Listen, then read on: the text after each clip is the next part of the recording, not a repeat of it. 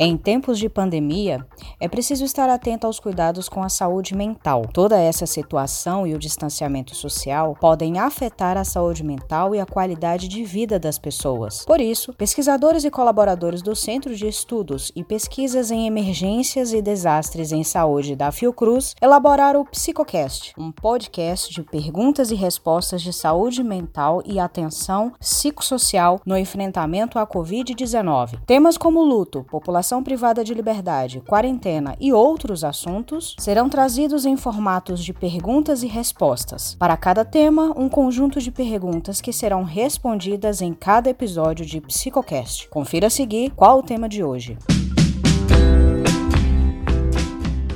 Pergunta é da Viviane Tinoco Martins.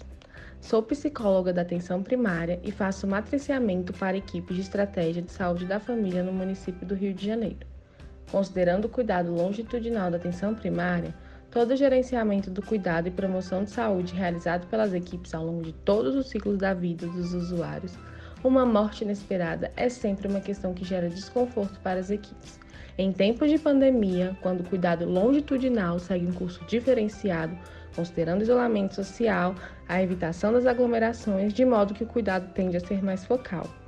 As demandas são as mais prioritárias de grupos mais vulneráveis e as urgências relativas a suspeitas de problemas respiratórios, diagnóstico diferencial para a Covid, casos de ansiedade com complicações respiratórias, entre outras questões.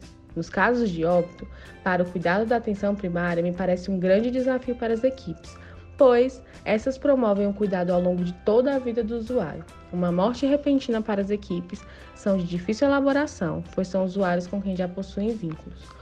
O diagnóstico de luto patológico não é incomum nesse ambiente da atenção primária.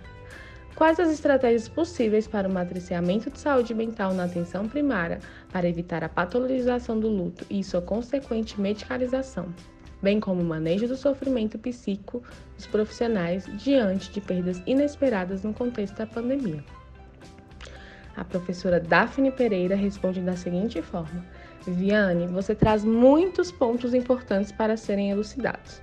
De tudo que você relata, me parece que o vínculo é a questão central levantada por você e que aparece em dois eixos diferentes, mas que se entrecruzam: o sofrimento dos usuários e o sofrimento dos profissionais que acompanham estes usuários. Vamos começar pelo último.